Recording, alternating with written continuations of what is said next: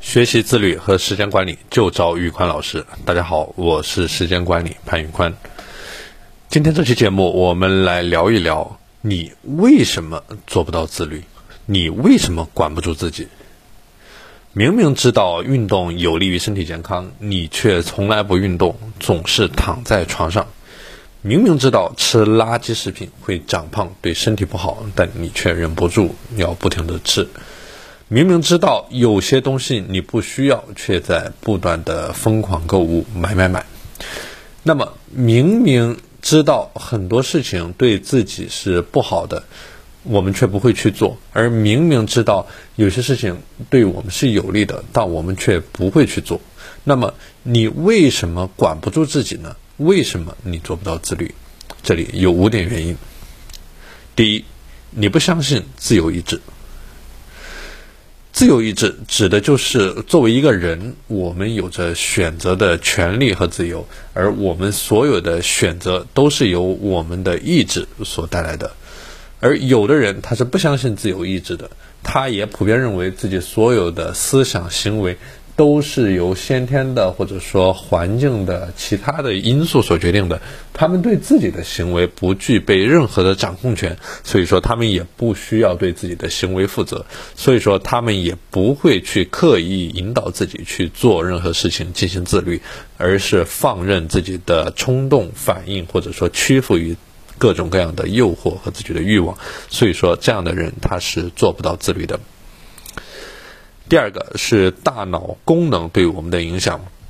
随着我们的成长和发育，我们所能够控制的冲动或者欲望从简单到复杂，也能够逐变得越来越自律。人的自律，它是随着年龄的增长以及我们大脑功能的不断完善而不断发展的。这也是为什么成年人通常比儿童更自律。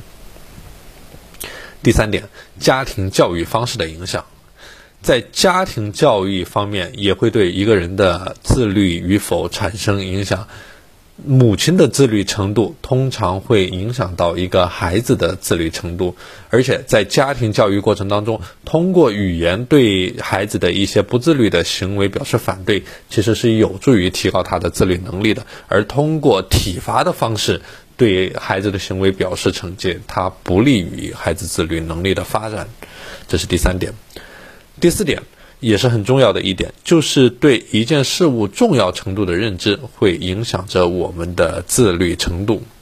怎么去理解呢？如果我们在主观上认为某一件事情对于我们非常重要，或者说这个目标有助于实现我们的人生观、价值观，那么即使在十分困难的情况下，我们也可以去做到自律，并且坚决的去执行下去。我举一个例子，比如说一个人如果认为身体健康或者说好身材对他来说是非常重要的，所以说他想去减肥。而健身又是实现减肥这个目标的一个比较重要的方式，所以说，当他认为这个目标足够重要，而健身能够呃足够有效的帮助他完成这个目标的情况下，他就会克服一切的困难去做健身这一个动作，从而实现减肥、保持身体健康的目的。这里的重点不在于我们喜欢用什么样的方式去实呃去达成一个重要的目标，而在于什么是达成这个目标的最有效的一个方式。而如果这个目标对你足够重要的话，那你就会选择这个最有效的方式去达成目标，不管其中有什么困难。OK，第五点，其他的与自律能力相关的因素，比如说家庭的语言环境。会影响着我们个体的自律的能力的发展，比如说一些社会文化的因素，同样也会影响着个体的自律能力。